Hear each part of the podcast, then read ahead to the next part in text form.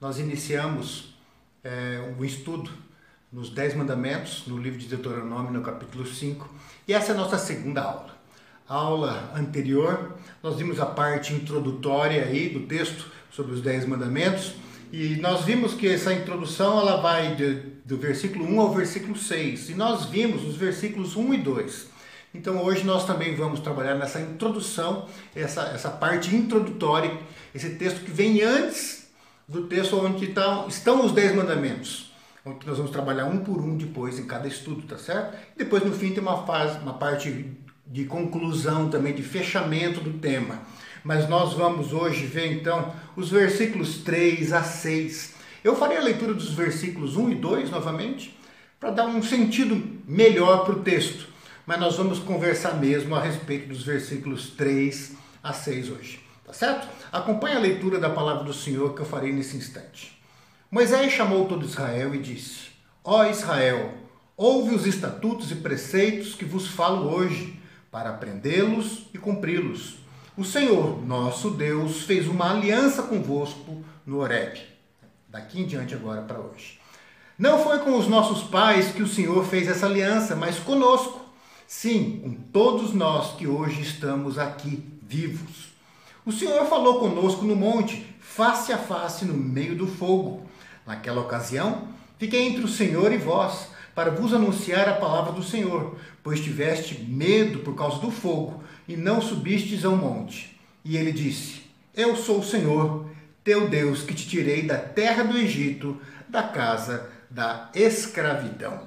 Veja só, que aqui Deus se apresenta agora para este povo e ele chama a si mesmo de Senhor. No versículo 2, ele fala assim: O Senhor, nosso Deus, fez uma aliança conosco. E depois no versículo 6 ele fala: Eu sou o Senhor, o teu Deus. Então Deus agora se apresenta como Senhor. Nós temos que entender um pouquinho o que é essa palavra Senhor, qual o sentido dela aqui no texto. Porque se nós distorcemos esse, é, esse senhorio de Deus, o tipo de senhorio que ele quer exercer sobre a nossa vida, nós vamos compreender Deus de uma forma errada e nós vamos desenvolver relacionamentos de forma que desagradem a Deus também. Tá certo? Então, Deus, quando ele fala aqui que ele é o Senhor, é diferente do senhorio exercido pelos ditadores. Por exemplo, o ditador lá da Venezuela, comunista, o ditador lá da Coreia do Norte, eh, são ditadores é, que exerce o seu poder de uma forma de controle, de força, de domínio, de imposição. O Senhor, ele, ele é apresentado aqui, esse Deus que se apresenta como Senhor, ele fala como o Deus da aliança, do Deus que nos amou antes de nós amarmos, do Deus que se preocupou com a gente antes de nós nos preocuparmos em agradar a Ele, fazer alguma coisa para a vontade dEle então é um Deus que nos busca quando nós não o buscávamos, um Deus que nos ama, mesmo quando nós ainda estávamos distantes não nos importávamos com Ele, um Deus que estabeleceu um caminho de salvação eterna e de vida eterna para nós, quando nós não nos importávamos com Ele. O Deus, diz aqui, que libertou, eu sou o Senhor teu Deus, versículo 6, que te tirei da terra do Egito, da casa da escravidão, do Deus que liberta. Então assim, eu sou o Senhor, mas o Senhor que liberta. E nós sabemos como é que Jesus nos libertou. Ele, que é o Senhor, se fez servo, que serviu com a própria vida para que pudéssemos ser libertos do diabo, do pecado e da morte. É o Deus que liberta. É um senhorio que liberta, não um senhorio que oprime, ou que tira a liberdade, ou que tira a vida, pelo contrário, é um senhorio que dá a vida. Eu tirei vocês do Egito para colocar vocês numa terra que manda leite e mel, uma vida abundante. Esse tipo de senhor é o, é o, Deus que fala assim: Eu quero ser o Senhor da vida de vocês, mas não o Senhor que oprime como o Senhor dos povos, os deuses dos povos, mas um Senhor que liberta, um Senhor que faz aliança, um Senhor que dá nova vida e vida em abundância, um Senhor que dá uma nova esperança. Aquele povo que caminhou no deserto por tanto tempo tinha uma esperança, porque Deus tinha falado que eles iam sim entrar numa terra prometida, que eles iriam viver de uma forma. Ah, que eles fossem gostar, uma forma é, abençoada, que tivesse paz no coração. Deus então quando nós compreendemos o senhorio dele, como sendo o senhorio do Deus que faz aliança, do Deus que liberta, do Deus que dá vida e vida em abundância, do Deus que dá uma nova esperança, do Deus que dá a paz ao nosso coração, o Deus que dá muito além da nossa expectativa, muito além do nosso merecimento. É esse que quer ser nosso Senhor, não como um ditador.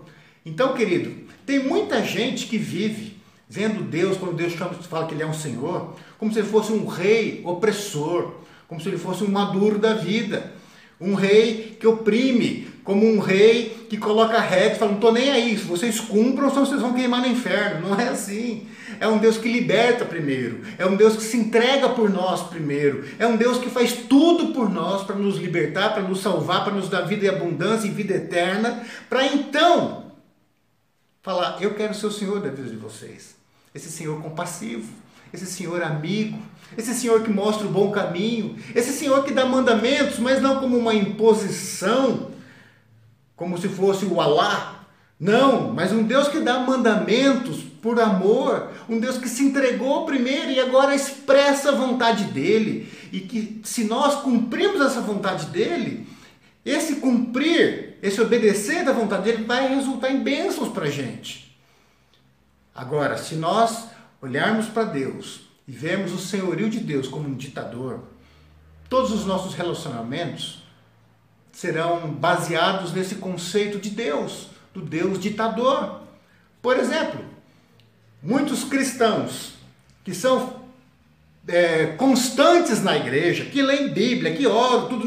Não interessa se ora muito, se ora pouco, se vai muito, se vai pouco. Mas muitos cristãos, eles vivem com esse conceito do Deus, do, do senhorio ditatorial, do rei que impõe a vontade, do rei que obriga as coisas. Eles refletem isso, por exemplo, no relacionamento homem e mulher. Os homens querem exercer uma liderança, né, e às vezes jogam até versículos bíblicos distorcidos, e exercem uma liderança opressora. E a gente vê que na história da humanidade a mulher tem sido oprimida. Porque o homem tem exercido uma liderança opressora. E não é isso. Não é dessa forma. Não é dessa forma. Se você quer ser o líder da tua casa, como homem da tua casa, então aprenda com Jesus como que é ser o líder. É dar a vida pela tua esposa, dar a vida pelos teus filhos. É aquele que é Senhor se fazer servo por amor. É abrir mão de tudo por aqueles que ama. É fazer primeiro pelo outro para depois, quem sabe, receber algo de volta. Quem sabe receber algo de volta. Quando nós vemos Deus como um ditador, nós nos tornamos pais e mães que, que exercem autoridade sobre os filhos de uma forma ditatorial. Não, não quero saber. Eu que mando, cala a boca, você não tem direito, aqui é minha casa. É dessa forma. Porque nós não conseguimos compreender a autoridade do pai e da mãe, muitas vezes, de forma diferente, porque a gente vê Deus como um modelo e a gente vê Deus como um ditador, nós não vamos levar esse sistema ditatorial e opressivo para dentro dos nossos lares.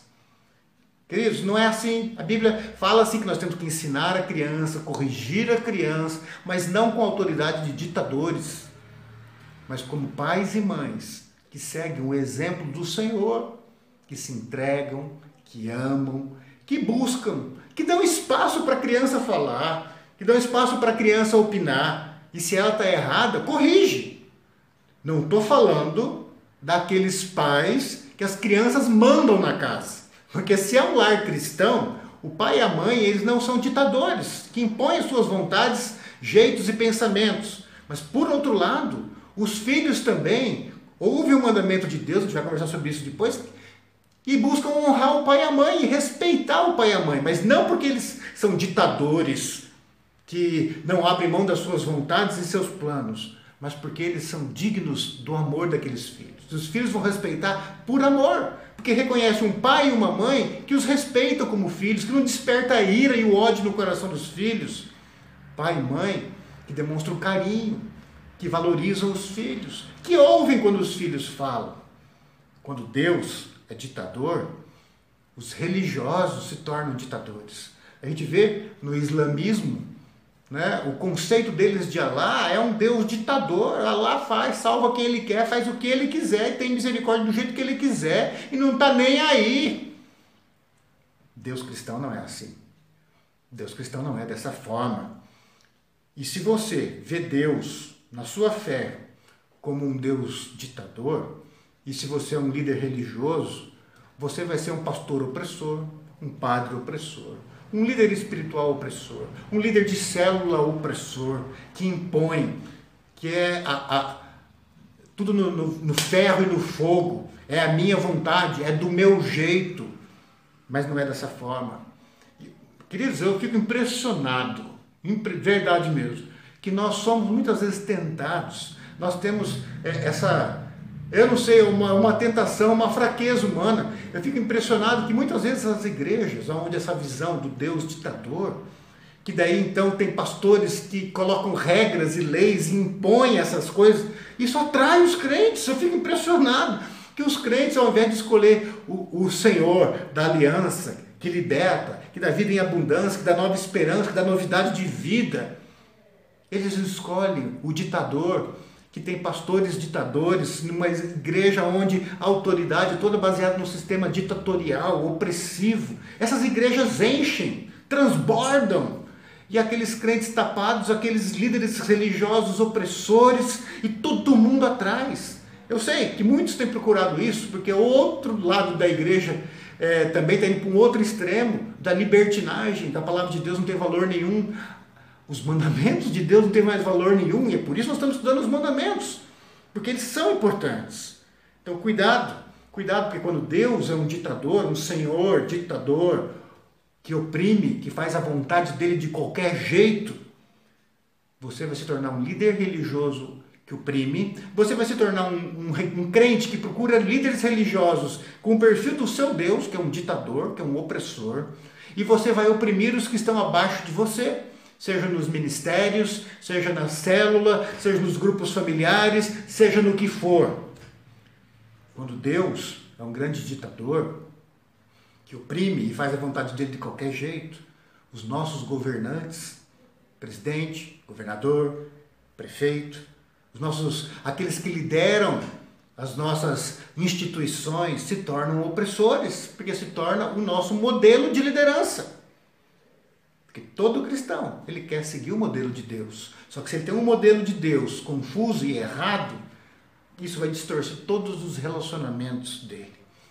Vocês querem saber de uma outra coisa, um outro exemplo final?